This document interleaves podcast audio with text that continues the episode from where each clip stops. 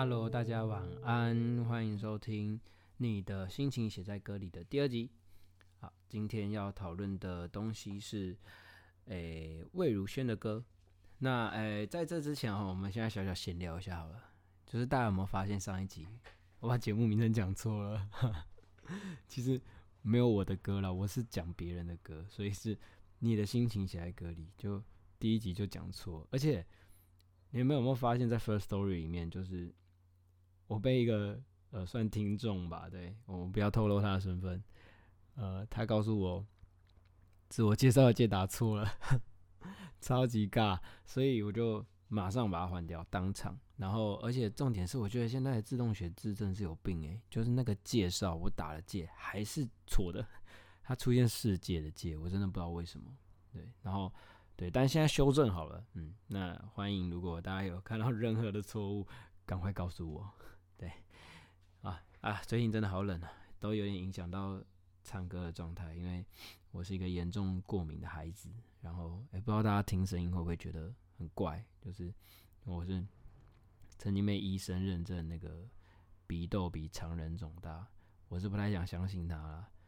但真的我就是一感冒就马上鼻窦炎那种。而且就是急性鼻窦炎哦，然后每一次都一样啊，其实其他症状都没有，然后一感冒就鼻窦炎，一感冒就鼻窦炎，这样很烦。不知道有没有人跟我一样是那种，我我知道好像台湾接近八成的小孩都有过敏啊，就是我是会引起鼻窦炎那种，很讨厌，对，超级辛苦的，对，在这边跟所有台湾过敏的孩子说声辛苦了，尤其是台湾这个天气真的是 像。我的手也是啊，稍微有点轻微的异位性皮肤炎啊，最近开始裂了，还出现那种很恐怖的裂缝。然后我今天早上在就是准备梳洗的时候，突然发现我的手有一条红红的，就是它开始流血了。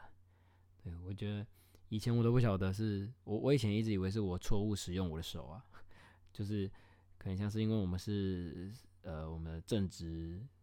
关系嘛，是那个私校老师嘛，常常写粉笔啊，写一写我就手就坏掉了，就直接流血。但我后来发现好像不写也还是会啊，虽然会好一点啦，啊，但是我的手真的是，哎，只要一到这个季节就会流血，很恐怖。好了，我们来进入今天的主题吧。呃，今天想要讲的一首歌是，其实我觉得在魏如萱的歌里面算蛮冷门的，但是大家可能知道这个剧，反而那个剧还比较多的呃讨论性。这首歌叫做《Don't Cry Don't Cry》，那其实也是因为呃我再一次 看一个剧，这个剧叫做《你的孩子不是你的孩子》，那呃它的片尾曲就是放这首歌，然后那时候。因为我看完一部之后，我觉得听到这首歌非常有感触。我觉得他写的真的很好，不管是整个编曲啊，然后还有整个他的，因为魏如萱大很会唱嘛，大家都知道，而且她是金曲女女歌手，对不对？所以她的实力是毋庸置疑啊。那再加上说，就是其实，在讲歌之前，我想要先跟大家聊这个故事，就是呃，这部片叫做，其实它不是一部片。你的孩子不是你的孩子，是一个系列，不知道大家有没有看？那当初其实它非常的红，那它红的有一部分原因是它的争论性其实相当的高。那我等下来谈它争论性的地方哦。我们先说你的孩子不是你的孩子啊，这部剧在演什么？其实它的戏剧里面有呃分成五集，然后五集分别是妈妈的遥控器，还有猫的孩子，跟茉莉的最后一天，还有孔雀跟必须过冬。那呃，这个后面这个是他自己在官网上面写的，他是深刻描述以爱为名的前置、失衡的家庭关系跟变质的高压社会。这个其实是我觉得是很可怕的，因为其实如果有看这一部的人啊，你会知道说，其实他他的拍法跟我想象中非常不一样。我本来以为会是什么家庭剧啊，然后呃，非常就是可能呃。最后是很励志温馨啊，或者是什么？其实其实没有，他真的是把一些状态的黑暗面写出来。然后 我其实没有把五片全部都看。我是一个非常爱看这些，就是呃值得探讨的剧啊、台剧啊、电影啊，或者什么都好像。我之前就被呛过，我就跟别人说，我觉我觉得前两年最好看的电影叫做《大法官》呢。哦，我猜一堆一堆人都没听过，而且《大法官》的男主角就是小罗伯道尼哦，是钢铁人哦。对我觉得那部片非常的好，就是他在探讨亲情，跟这个很像。但是，啊，我们我们回过头，这个你的孩子不是你的孩子，这个啊，我最后因为我觉得压力太大了，所以我没有办法把这部剧看完，因为他其实呃，他用一点惊悚，然后有的是科幻的方式来表达一个，就是呃，大部分是母爱，还有一些是呃，小孩子跟呃爸爸妈妈的相处啊，或者是说他们碰到一些难关，他用了一个非常特殊的方式来表达。那我我真的第一部看完的是《妈妈的遥控器》。嗯，那我我我其实也有看《猫的孩子》啦，可是因为《猫的孩子》我觉得有点恐怖，因为我是那个爱猫爱狗协会这种，就是我我非常害怕看到动物的那种就是受伤或什么。哎，我今天会不会爆到雷啊？啊，没看到的人自己去看哦。就是《猫的孩子》其实是有一点点可怕的，它就是跟很多猫有关系，但就是里面会有一些比较可怕的画面。对，然后《茉莉的最后一天》就是很很知名的那个事件嘛，新闻事件。对啊，呃啊，因为这个东西，我也觉得就是到最后真的是压力过大，因为我光是听到影评说那个妈妈到最后真的是无法想象她自己做错什么事情的时候，其实呃，我觉得光这个就可以很值得探讨了。然后孔雀是我断断续续的看，那时候已经是呃，我跟别人一起看，然后我觉得那个孔雀这个我。比较没有想法，所以我也不敢乱讲，所以我这次比较就没有提出来了。然后必须过冬我就没看了，因为到最后我就是觉得真的压力很大嘛，我就真的想说最后一篇我就不要看好了，毕竟我我我不是这种可以就是很很轻松放下这种。哎，我不知道大家怎么想哎，就是我有时候很喜欢看这种很有深度的电影或是剧，可是看完之后我常常都会陷入蛮久的。像呃上一集讲到那个中间提到的啦，就是我有提到我们与恶的距离嘛。哦，那一部我看完之后，真的是我沉思了很久，好好几天了，不是那种一个晚上，是好几天，我沉思了好几天，我一直在思考那部剧想要带给我们的东西，所以也有可能是造就，就是我现在想要用 podcast 跟大家分享的原因之一啦。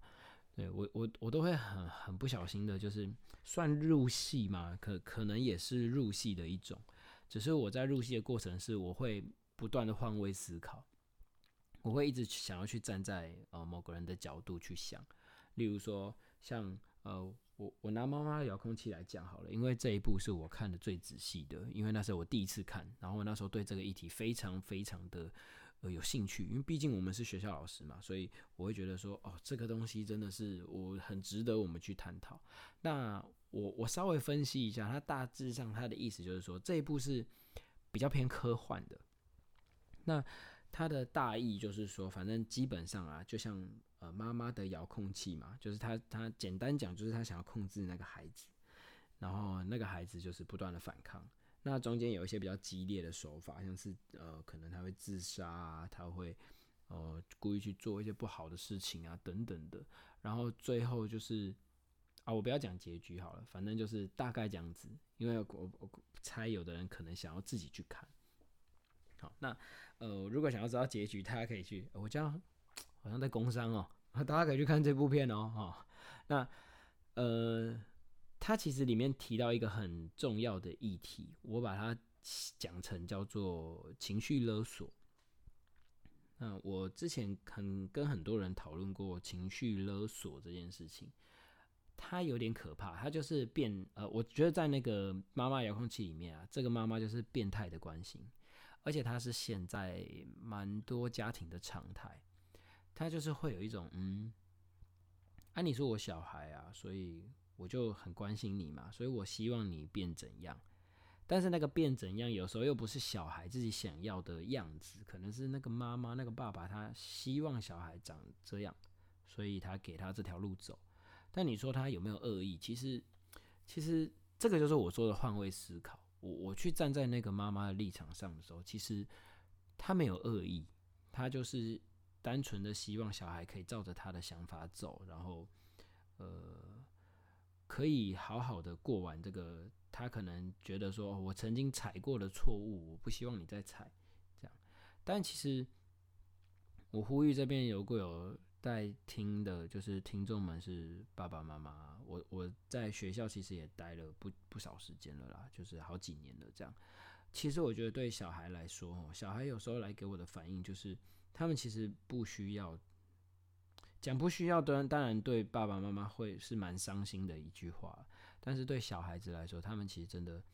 没有没有很必要得到这种就是所谓的压力型的关心。哦，那我讲一个例子好了。我之前碰过一个真实的状态，就是呃有一天就是有一个小孩啊，就是我们要夜自习嘛，然后那个小孩就就是我刚好那天过去念了他一下，说：“哎，你怎么今天那么没精神啊？”然后。是不是昨天晚上又偷玩手机之类的啊？偷懒这样，然后他突然爆哭哦，那种就是几乎要哭哭出声音在教室里面啊，就是 这样一一直吸，这样就想说啊，惨了，一定有什么状况。然后我就跟他说：“那你先哭哦，啊，你真的哭完，等你情绪比较平稳了再跟我讲。”啊，这一哭就过了半个小时啊。对，真的就这么久。然后后来啊，我就呃把他找出来讲话，然后才知道说，原来是因为他的爸爸是呃轻松管教的那一派，就是他爸爸觉得说，小孩有努力就好啦，为什么要逼他这样？啊，这个小孩也是在国三，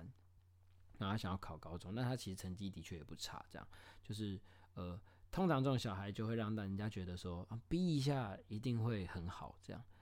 哦，那刚好就是他爸爸是觉得说，他只要快乐就好，然后他有认真读书，他也不是说就是摆烂啊，或者说什么都没做，所以那爸爸就觉得说，嗯，这样就好。可是妈妈是超级严格管教的那一种，他妈妈是那种就是你怎么不读书？哦，啊你怎么现在回来还在休息？这样就是非常非常的严格。那可是其实我跟爸爸跟妈妈都聊过。其实妈妈是对他的小孩是非常关心的，他完全就是，就是我在跟他对谈的过程中，其实那个妈妈是非常非常的，就是觉得说不解，他真的是觉得说有点像茉莉的最后一天那个状态嘛，就是他觉得说我这样子是在帮小孩啊，为什么大家都不懂，然后爸爸还要这样子做，那我后来真的很很奇特啊，这这个这画面真的很猎奇哦，就是。我真的把爸爸妈妈都找来，然后连他家里的弟弟都来了，我也不知道为什么。反正我就约他爸爸妈妈来学校附近，然后就真的当场，我好像那个和事佬一样，就在中间，然后就哎，那个蓝色角落的爸爸哎出来讲几句话这样啊，那个红色角落的妈妈哎换你讲几句话这样，然后我就在控制这个过程，就发现说哦，这小孩崩溃就其实就是因为呃。爸爸想帮他，但是妈妈不要。妈妈觉得说你就是要读书啊，结果就造成了新的问题，就是爸爸跟妈妈会吵架。那爸爸妈妈吵架之后，就变成说小孩也不知道怎么办啊。那我现在到底要怎么办？所以他刚好就是这一天的前一天晚上碰到的事情，然后我刚好又去啊念了他一下，哇，直接大崩溃，对，真的是大崩溃。那其实我觉得这个某部分来说。已经算是情绪勒索，因为他就变变成告诉你说，我会生气哦，你不这样做我就生气哦。那当然小孩都会怕爸妈生气嘛，所以就变成说，那我不得不去做啊。可是其实我又不想做嘛，对，所以我觉得情绪勒索这件事情还可以再延伸讨论，因为它它不只是家庭，我觉得有时候其实连朋友之间。都会有这种状态，像我今天哦，就今天，呃，听到一些状况，哎，这样好像，这样好像怕怕有些听众会觉得说，他是不是在说我这样？反正就是啊，我我我我不完整的讲出那个状态好了，反正我觉得整个整个结果就是听起来就像是一个朋友对另外一个人做情绪勒索，就是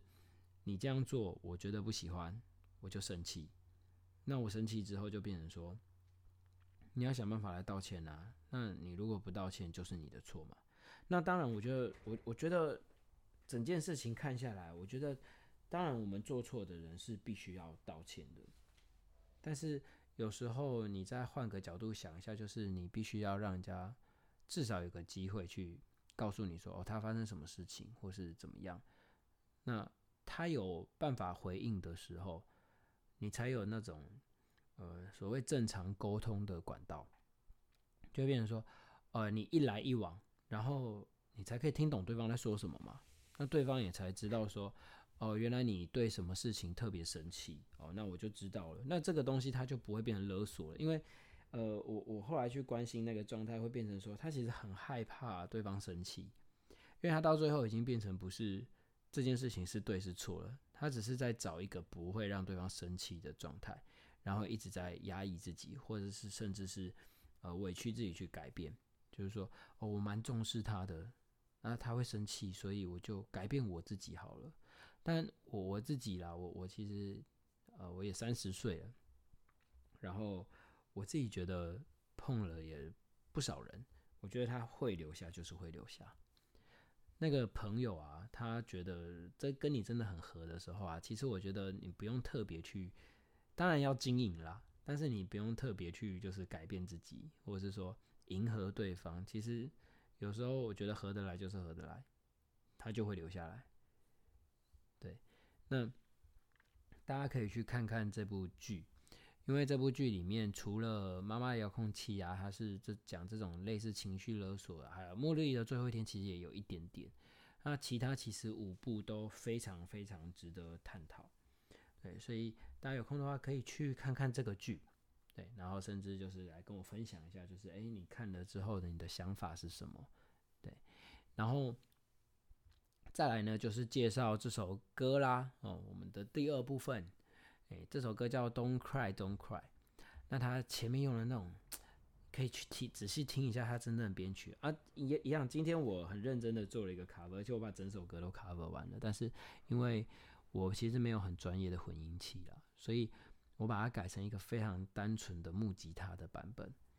然后呃，但你们，我非常建议你们去听一下原曲，因为。原曲的前面呢，他用了很多那种很类似效果音，对，然后再加一些乐器，然后马上把整个气氛营造的很好。你会觉得有，尤其你看过这部剧，你会一开始会觉得有一点点的惊悚，但是又觉得说它其实很深，就是深不见底的感觉。对我听音乐也很喜欢讲，就是我会去听他用什么东西呀，然后他用了什么乐器，然后他为什么这里要。这样唱，然后这个声音为什么要这样放？我就会觉得哇，其实职业歌手真的比想象中的还要厉害很多。因为毕竟其实说起来，他们就像职业选手一样，只是他的比赛是唱歌嘛。所以我觉得我很喜欢去分析这个东西。像他这首歌里面，他用了非常多的那种气音啊，或是什么，其实就是要告诉你说，那个是有点像小孩子的叹息。他。没有办法改变，所以他只能用叹气的方式，然后来诉说他辛苦的地方。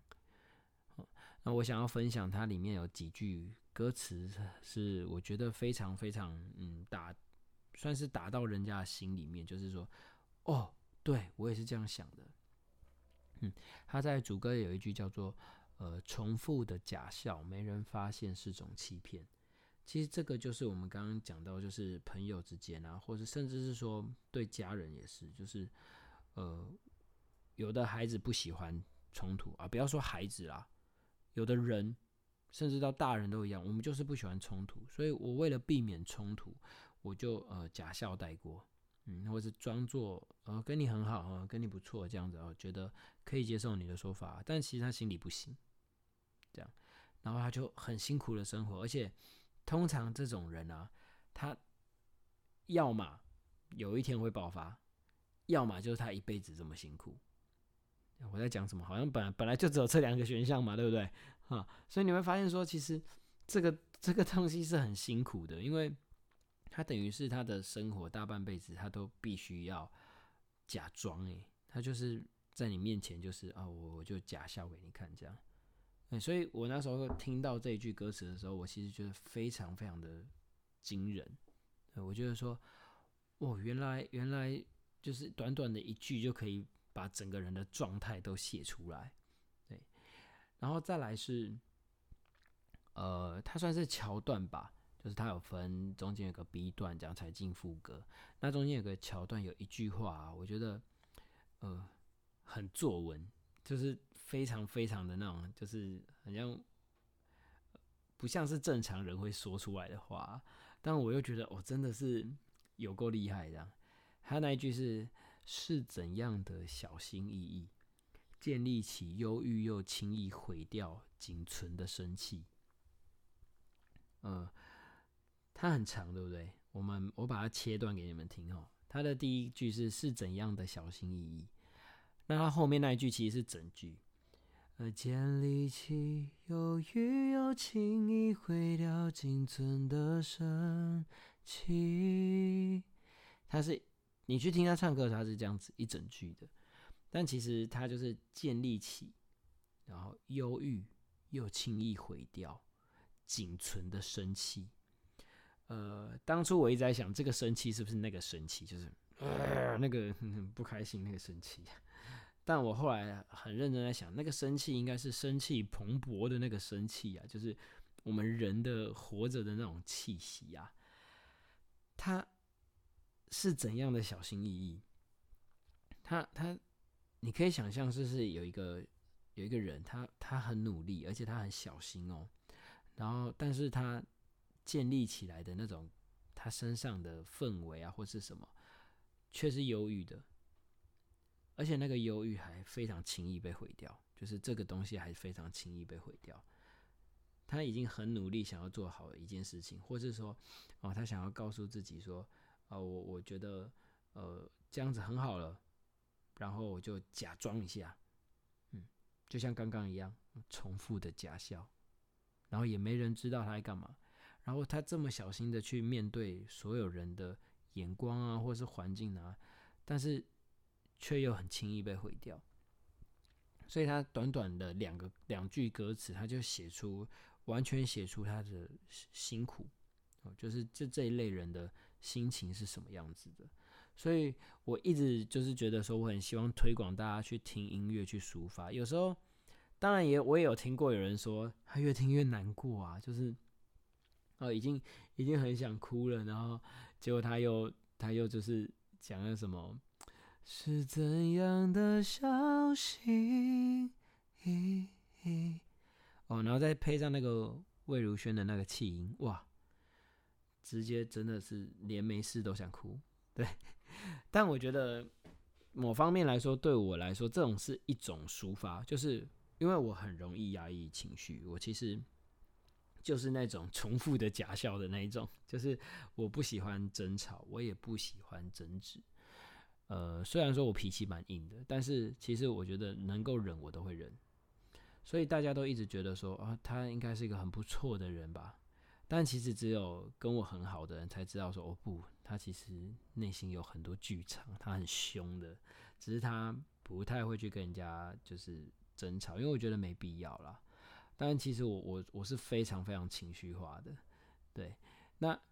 呃。但在在在这个压抑的过程啊，我的情绪化是是很内敛的，就是我我全部压在心里。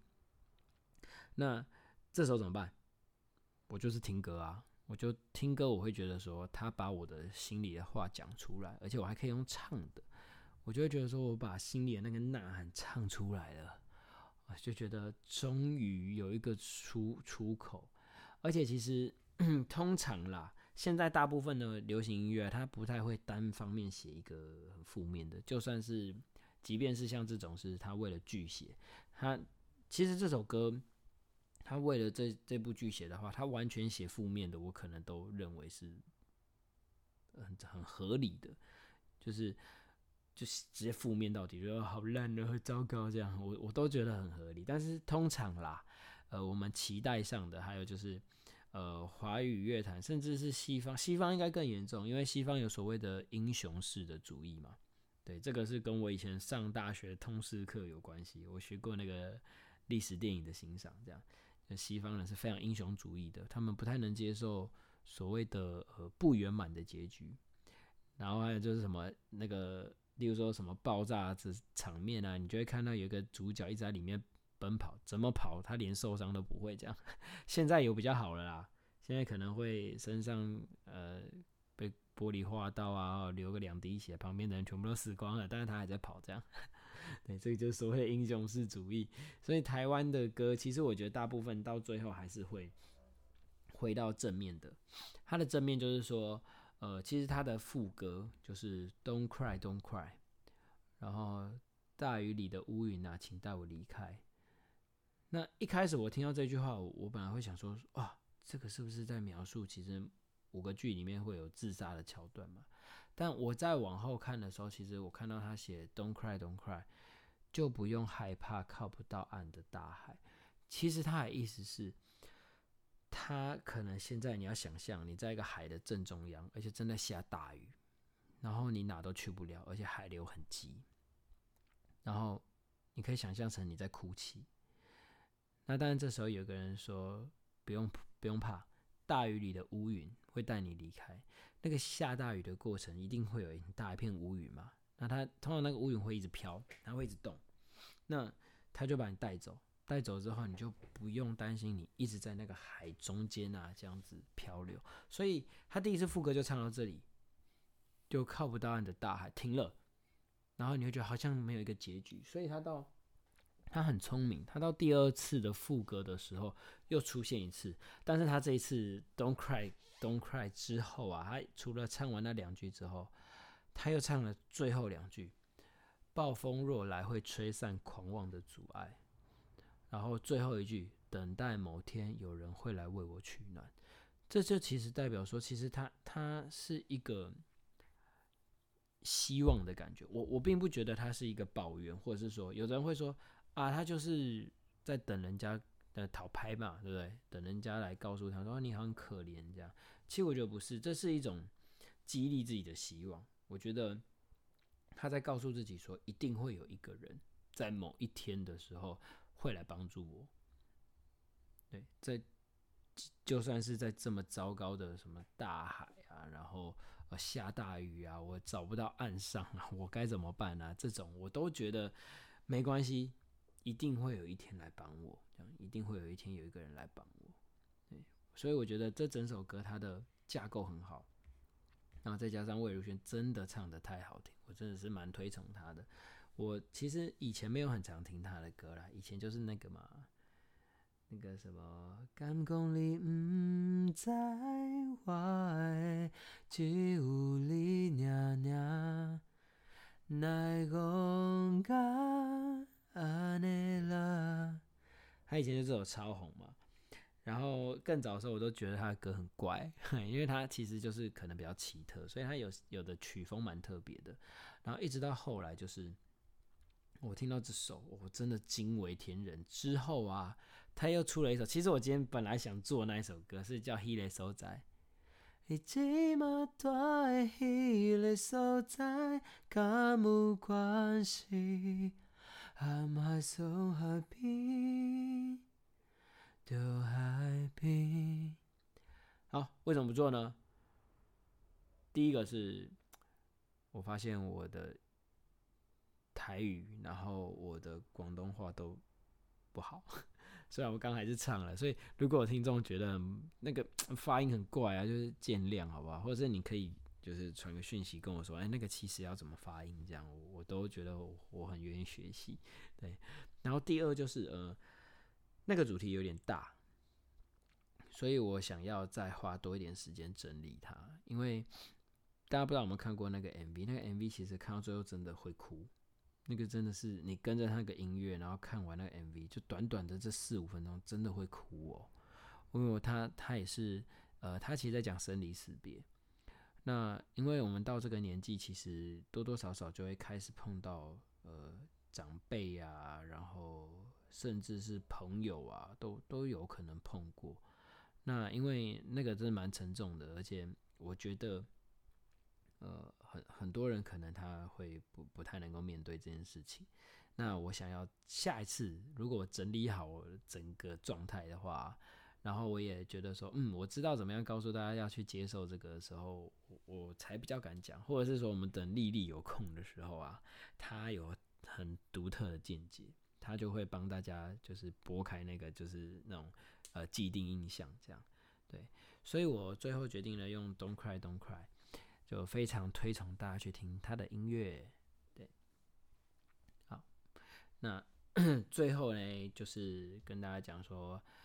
这是我的第二集哦，非常感谢，就是已经有所谓的铁粉出现了。对，那我会在各大平台 PO 啊，主要是 First Story，所以大家如果想听的话，可以先去下载 First Story 哦。那我会同时在 Spotify 啊，然后呃 Apple Podcast，然后 Android Podcast。那些等等的，其实基本上呃，First Story 都会帮忙发，所以我发一个地方，它就会跑一堆地方啊。只是其他东西需要验证，所以有些地方会晚一点上。那如果想要第一手听到的话，就去 First Story 吧。好，然后等一下节目的尾声，我会放这首的 Cover，那我就把它放完好了。所以如果大家想听歌的话，可以把它听完。对，那我在 IG 也会放一个，就是没有 Podcast，就是它就是单纯翻唱的版本。对，所以欢迎大家去追踪我的 IG sing anything，S I N G A N D Y S I N G，就这么直觉，这么简单明了。对，那追我之后啊，就是有任何的指教啊，欢迎都可以传私讯给我。然后如果下一集啊，或是你们最近有想要听什么歌，想要听什么故事。或者想要听我说哪一类的想法的话，都欢迎告诉我哦。因为我发现这两集其实有点像诶，就第一集在讲那个忧郁症，虽然第一集那个歌是花花的嘛，那第二集这个 Don't Cry Don't Cry，其实它不是在讲忧郁症哦，Don't Cry Don't Cry 是在讲那个亲情的关系，但其实它因为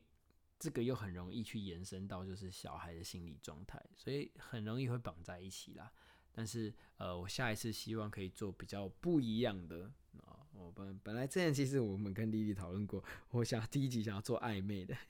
因为现在就是呃很多很多年轻人嘛，嗯，讲的好像我很老，三十岁是是有一点的啦，但是就是呃算是有人生经验的年轻人这样，然后就是很多人都很喜欢暧昧来暧昧去啊，我就觉得哇好年轻好青春哦，对，就觉得以前好像很多人都会这样，然后现在因为已经脱离那个时代了，所以就会觉得说哇。我已经老到就是觉得不太会有这种状态啊，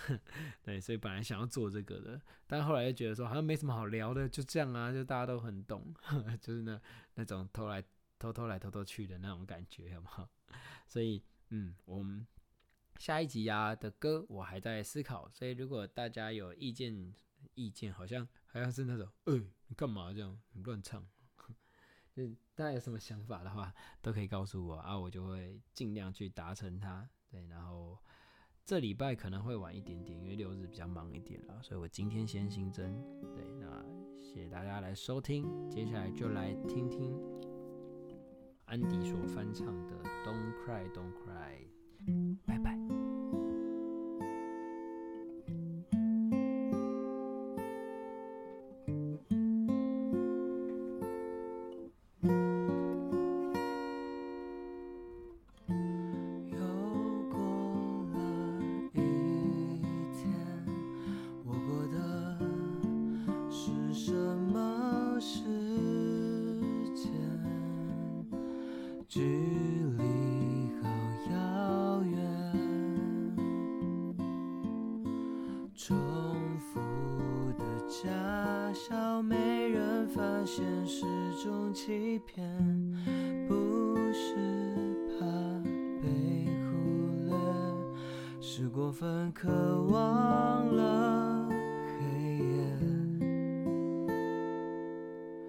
彻底一片安静，到只剩下冰川碰撞的雾。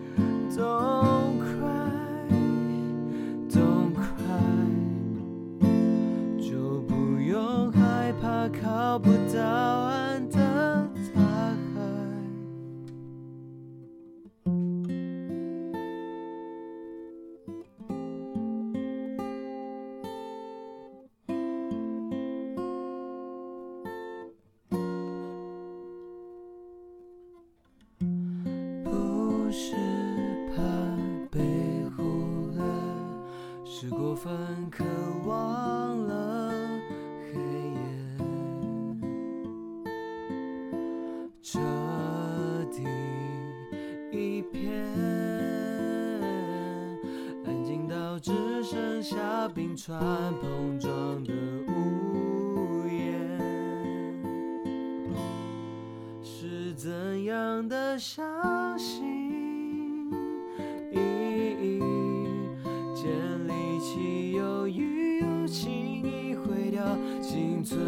生